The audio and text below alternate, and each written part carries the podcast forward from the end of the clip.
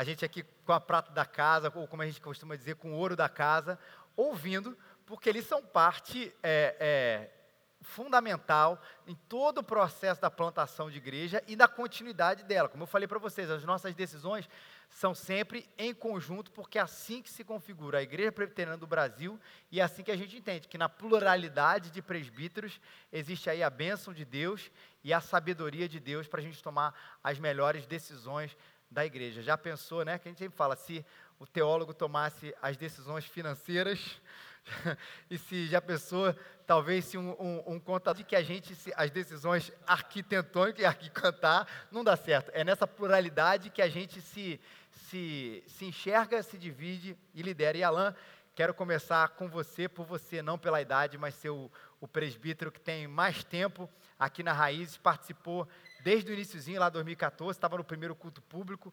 Benjamin estava no primeiro culto público, na barriga iria nascer alguns dias depois, não é isso? Alguns dias depois. E como é que foi participar de todo o processo da plantação da igreja? Como é que isso impactou você? Fala um pouquinho para a gente, Alan. Bom, é, não pela idade, mas assim, plot twist, né? Eu sou o mais velho de nós aqui, né? Eu acho que vocês não vão acreditar. A história, né? Não parece, eu sei. Um idoso. Mas eu sou o mais velho, sim. É, a história da minha família, ela, ela se confunde muito com, com a história da Raízes, né? Como ele falou, Benjamin estava na barriga é, é, no, no, primeiro culto público. Na semana seguinte ele nasceu, na sexta. É, é, e para a gente é muito bom, eu sempre falo, é um orgulho sem soberba participar desde o início, sabe? e, e ver tantos, tantas pessoas aqui conhecidas de longa data, outros conhecidos de recente data, isso é muito bom. E eu queria falar sobre uma experiência específica, que foi quando a gente teve que sair do, do hotel. Nós recebemos o Apenas no hotel. Então, pela mídia, né? Nós descobrimos pela mídia que nós tínhamos mais três semanas no hotel. E, e como é que isso foi interpretado por nós? Eu acho que é o segundo plot twist que eu vou dar aqui, mas também nós temos anseios, inseguranças, também falhamos, tá, gente? É, e, e nós ficamos, como conselho, nós ficamos, apesar disso não ter nos dominado em momento nenhum, nós ficamos sim apreensivos do que, que faríamos, como seria a próxima casa. E as nossas conversas eram sempre: é, olha, por uma característica pessoal, eu lembro que nós chegamos a discutir isso, debater isso, por uma característica, característica pessoal de cada um aqui, nós somos controladores, mas no bom sentido do que é melhor para que nada, não que, que é ser dominador, mas no sentido de procurar fazer o melhor para que nada saia é, é do seu alcance, né, para que não se torne o caos. E Deus nos provou exatamente nesse ponto. Deus nos levou até os 45 do segundo tempo para encontrarmos esse lugar. E, e, e isso eu acredito que, que, que, reflete bem tudo que nós vivemos aqui, toda a história da Raízes até agora. Né? Essa provação, essa construção, um dando suporte ao outro, nesse momento que foi um momento delicado, um momento difícil. Você imagina o que, que era para cada um de nós aqui chegar e, caramba, não tem um lugar ainda para nós. E como isso, sabíamos que Deus levantaria esse lugar, mas não temos o lugar ainda. E, e, como isso era, como era dormir com essa, com essa informação. E, e um suportando ao outro, né? um estendendo a mão, um orando junto com o outro. E, e essa fraternidade no sentido de família, né? E, eu comecei a falar que a história da minha família está muito interligada com a da, da, nossa igreja. Eu digo que, que, que essa família que, que, que é a Raízes, e em toda reunião eu acho que, que a gente está entrevistando membros que serão batizados, eu falo isso, né? Que a igreja ela acaba se tornando uma família. É um lugar onde você, que, é, que é composto não de pessoas, né? É, é, terceiro plot twist, né? Família também não é um lugar de pessoas perfeitas, é, mas composta de pessoas que se amam e que estão ali para poder é, é, se ajudar, estar ao lado no momento de necessidade, no momento de sorriso, né? Eu lembro que, que Laura nasceu e recebi visitas na maternidade aqui de pessoas. Então, é família, né? E, e essa construção, esse, essa experiência com Deus ao longo da história, que eu queria deixar muito claro aqui que, para mim, o mais marcante foi a questão do local. É, esse suporte mútuo é o que representa a igreja a Raízes para mim. É o que essa minha passagem por aqui, que representa o meu estar aqui. Essa troca, essa família pautada sim numa experiência verdadeira com Deus. Eu acredito que seja isso. Bacana, show de bola lá. Valeu. Vamos passar para você, Pedrão, numa outra, numa outra vertente que talvez tenha a ver com não com uma história mais antiga, mas uma história mais recente da nossa igreja, porque desde novembro do ano passado a gente inaugurou aqui o Ministério do Parceiros na cidade. Eu gostaria até que você desse uma, uma explicada, pra, até para quem não conhece, ou para a gente rever, que tem a ver com plantação de igreja. Nós fomos plantados e agora a gente já começa a apoiar outros. Impactou, e você é o líder disso. Como é que também essa visão de plantação de igreja impactou, transformou, mudou você e qual a importância disso para a igreja hoje, Pedro, parceiros da cidade, da plantação de igreja? Parceiros na cidade, é, da cidade, é, faz parte da, de uma preocupação da Igreja Raiz, né, de continuar é, passando adiante o que aconteceu conosco. Né? Então a gente ajuda de alguma forma, é, suporte financeiro, que muitos aqui se comprometeram, a plantação de outras igrejas, né? e é, recreio, projetos missionários, especificamente a Igreja Plena da, de, do Recreio, né? O, os missionários Rick e Rúbia, e o Davi, né? que é, é membro da, aqui da Raízes né, o nosso missionário em campo. É, vocês têm recebido. A, quem não recebe a newsletter aqui do Parceiros da Cidade? Alguém não recebeu? Todo mundo recebe? Então, a, porque eu soube tinha algumas pessoas que não tinham recebido, então se eu não recebesse, eu pedi para quem ou por acaso alguém não recebeu ainda, me procure no final do, do culto para pegar o telefone de vocês e cadastrar para a gente enviar.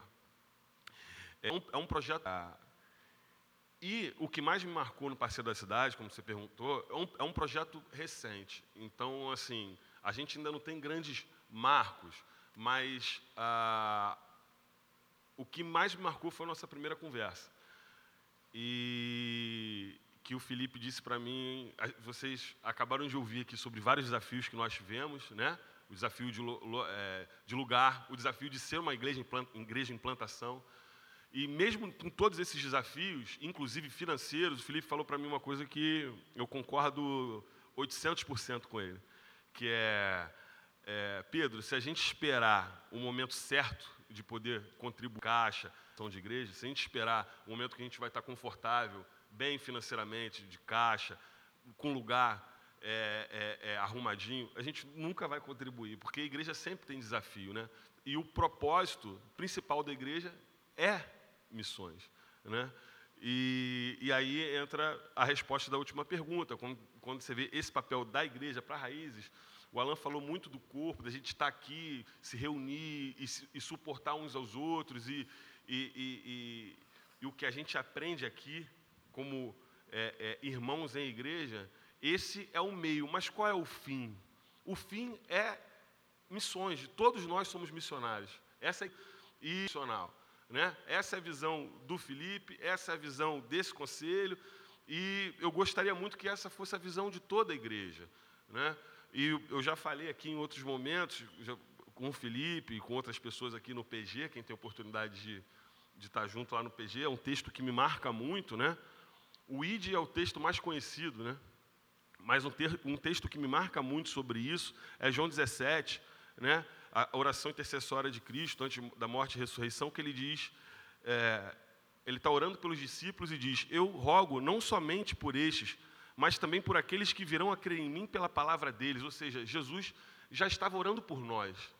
Né? Contribuições aqui por conta de projetos missionários, por conta de dízimos, que for, contribuições que foram feitas em outros países, em centenas de anos atrás, que contribuíram para que missionários chegassem aqui, o evangelho fosse pregado e a gente fosse alcançado.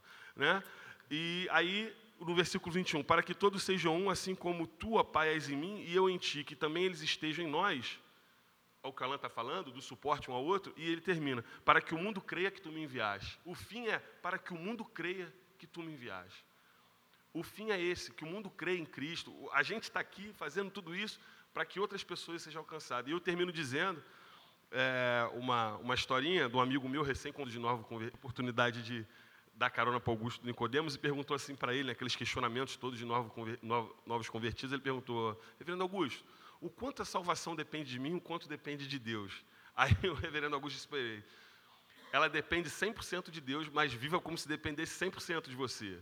Né? E missões é a mesma coisa. Uma vida ser alcançada depende 100% do Espírito Santo, mas faça como se dependesse 100% de você. Né?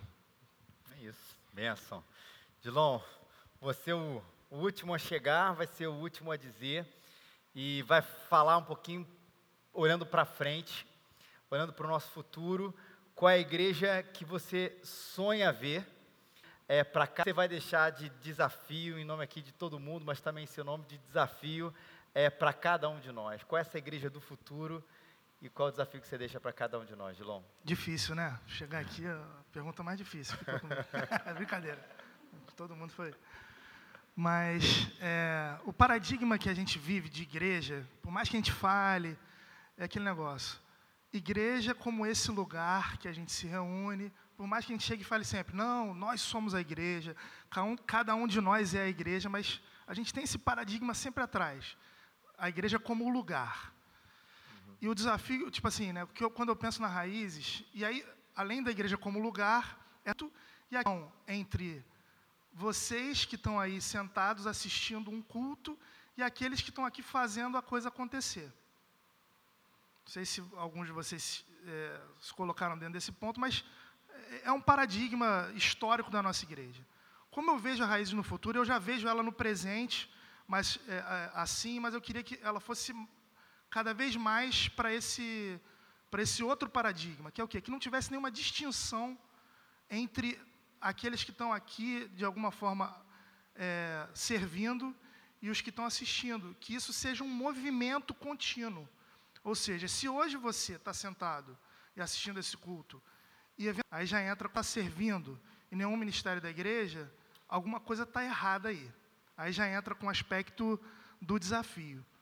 Então, ou seja, tem que existir esse movimento, ou seja, da participação da igreja e a gente como, é, que é um outro paralelo que eu quero fazer, como um pulso nesse lugar que a gente está aqui. Imagina a gente aqui como um grande pulso, fazendo uma influência nessa cidade, nesse nosso é, derredor.